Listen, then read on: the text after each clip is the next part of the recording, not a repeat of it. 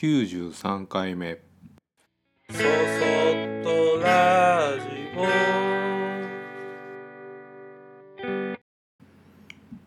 皆さんこんにちは。こんばんは。そそっとラジオ。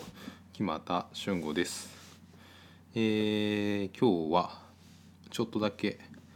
長くなるかな。えー、っと僕は小学校の45年生の時に担任してくれた先生は宿題を出さなかったんです。でまあ今大人になって思うと優しいとか厳しいとか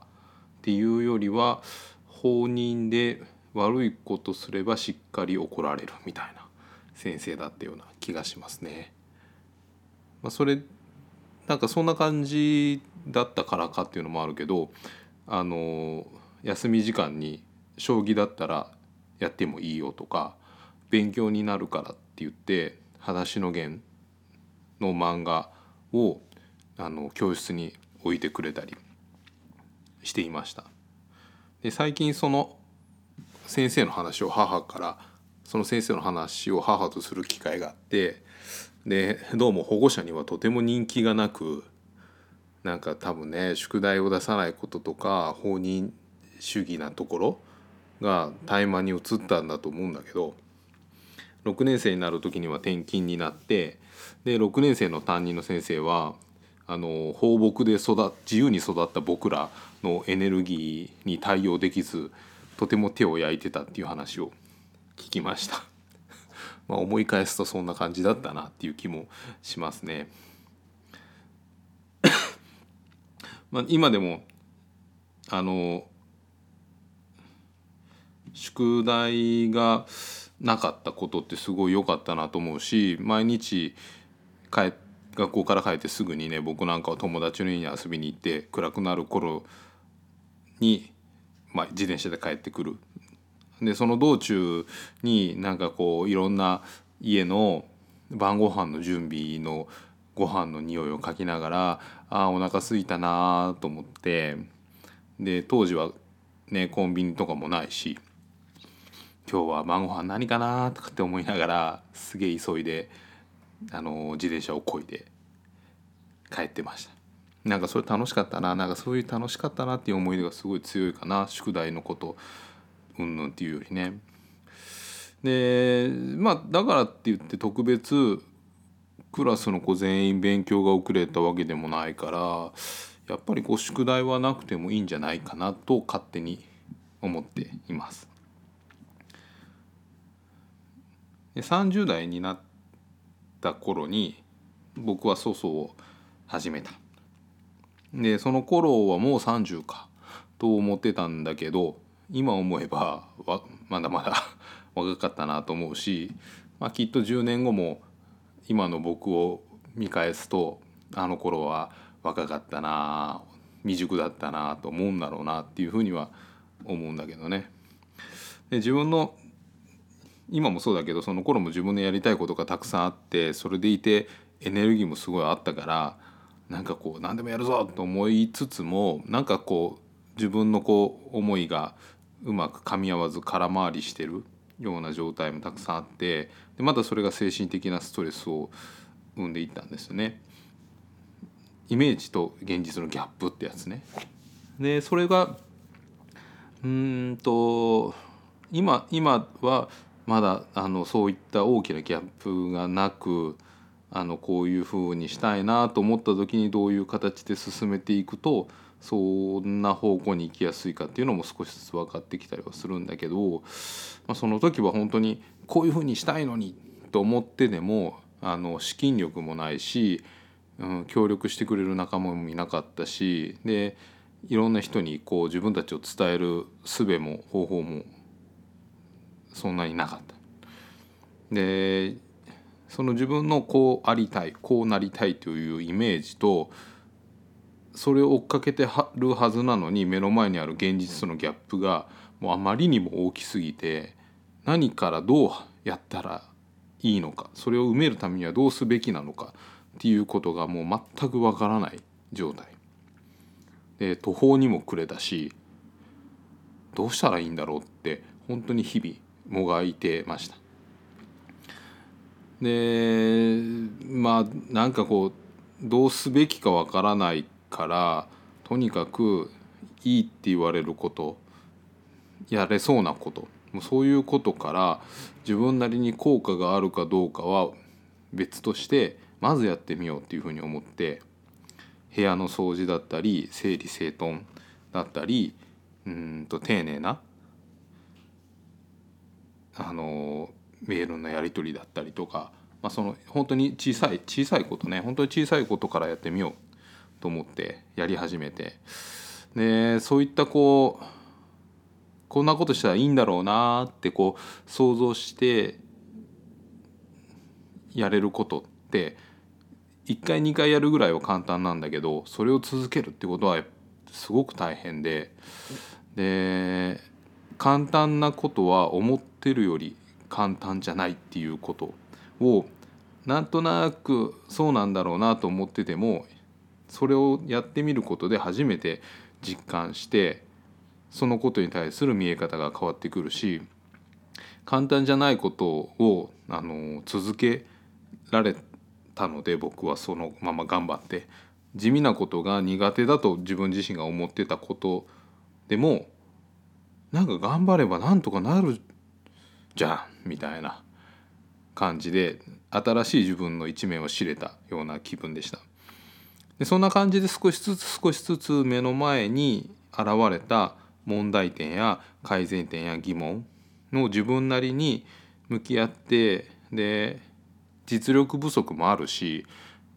どういうふうにすべきかっていう答えが見つからなくともその時にできることをまずはやる。そんなことを繰り返していくことで少しずつ改善もされていくしまた新たな問題も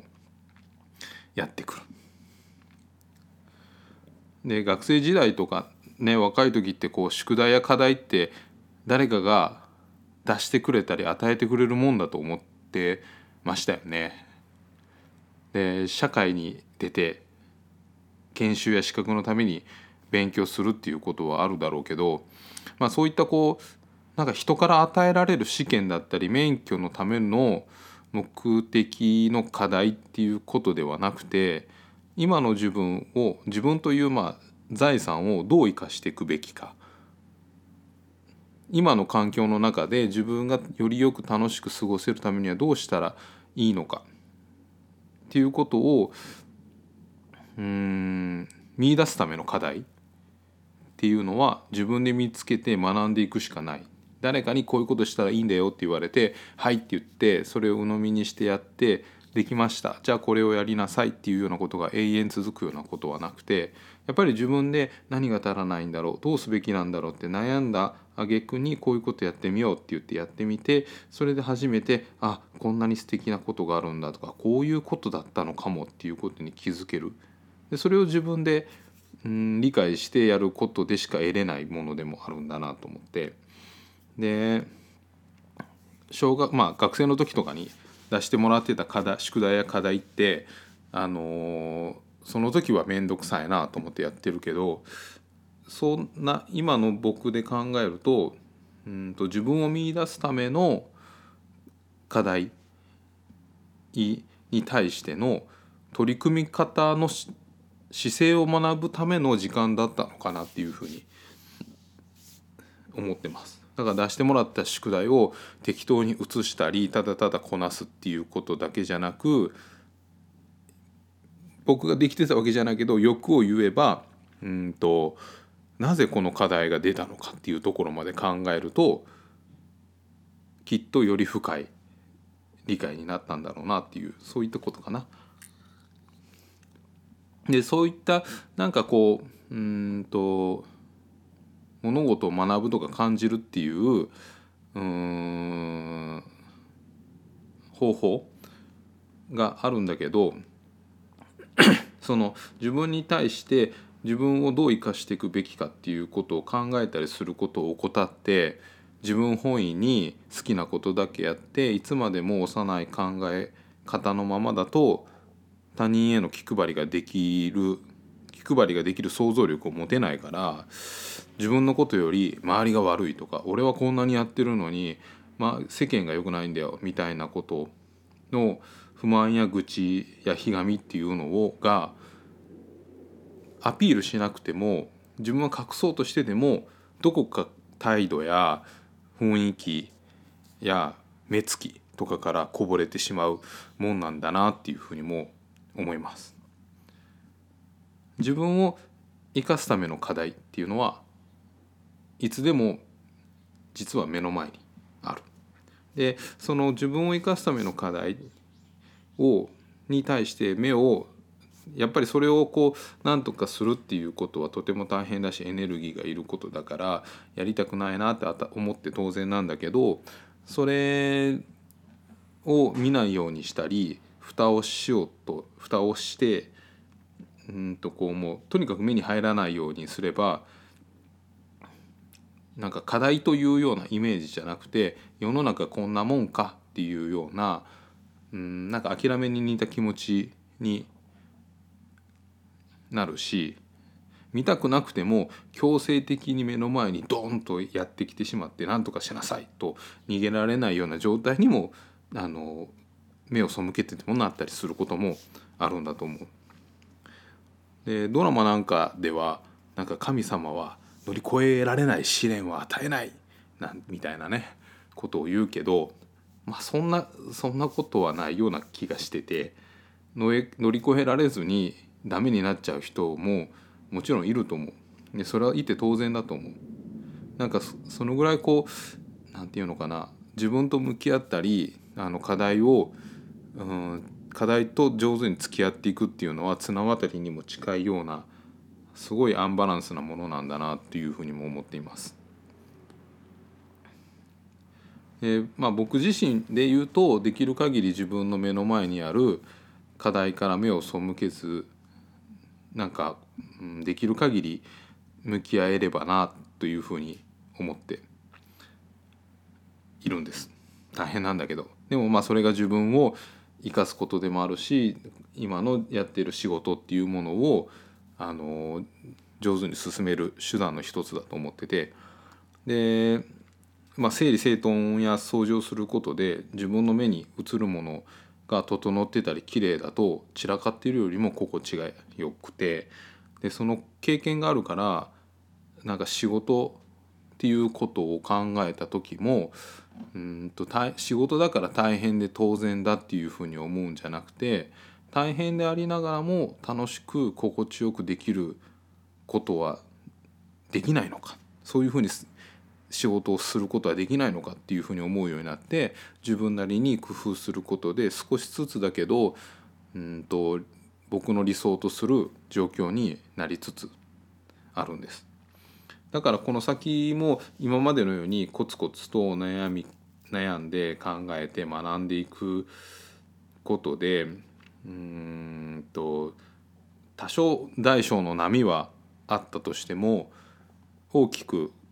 崩れて壊れるようなことはないんじゃないかなっていうふうにどこか思う部分があってでそう思うと不思議な安心感に包まれて集中して物事に取りかかれる。やっぱ不安がないっていうのはそれだけ自分のこう何て言うのかなポテンシャル能力っていうのかなをあの活かせる。大切なことだと思ってるんですね。で一つ課題をクリアするとまた次の課題がやってくる。例えば部屋を掃除するっていうことをとりあえずやってみよう。でそれが続けれるようになったらあやっぱ部屋部屋だけじゃなくてメールとかもちょっと整えとけるといいよなと思ったりとかなんか1個クリアするとまた新しい課題がやってきてでそれそれをクリアしてもまた新しい課題がやってくる。でああまたかって言ってなんかもうげんなりすることも多いんだけどそれでも立ち向かっていくことでしか自分の道っていうものは切り開けないんだっていうふうにこの頃は本当によく思う。でそしてこう次から次へとやってくる課題は前はなんか台風のようにどこかで発生してそれが自分の方にやってきてで過ぎてくのを待ったりなんか解決するということで終わるっていう風なものなのかなと思ってたんだけどなんかそういったこうどっかで発生してやってきて過ぎ去るっていうことじゃなくて昔からでそれも結構幼い時からもう自分の目に入るところにずっとあってそれを課題あこれ課題だな自分のっていうふうに思うのかただただ岩とか山とかみたいにいつも当たり前にそこにあるのかなって思うのの違いなだけなように思えてきてである人は自分とは関係ないからと思ってその、まあ、岩の付近だったり山にゴミを捨て続ける人もいるだろうしある人はきれいに整えてなんかこう日本の原風景的な里山のようにうまく活用して共存している人もいる。なんか自分という資産はそういうことなのかもしれないなっていうふうに強く思ってます。でできるなら共存したいけど整った里山を管理するということだけでも大変なのにそれを一から作ろうと思うとやっぱり途方にも暮れる。で人全て一人で抱え込まずに仲間の手を借りながら少しずつあの積み重ねることも自分を生かすための近道なのかもしれない。で先祖代々受け継がれたものを大切にしていくことも親の自分の親の嫌な部分だけが、ね、似てしまってるんだよねって嘆くことも自分にのしかかってる課題としては同じようなものなんだと思うんです。だから僕はいつも課題はいつでも自分の近くで静かに待ってるっていうふうに思っています。ちょっと内容が哲学的な部分が多いので分かりにくいかもしれませんがえー、少しでも伝わったらいいなと思います。えー、ソソトラジオでは皆様からのご意見ご感想をメールにてお待ちしております。メールアドレスは soso アットマークグッドの G ポイントの P 数字の 53.net ソソ gp53.net こちらまでお待ちしております。それではまた次回。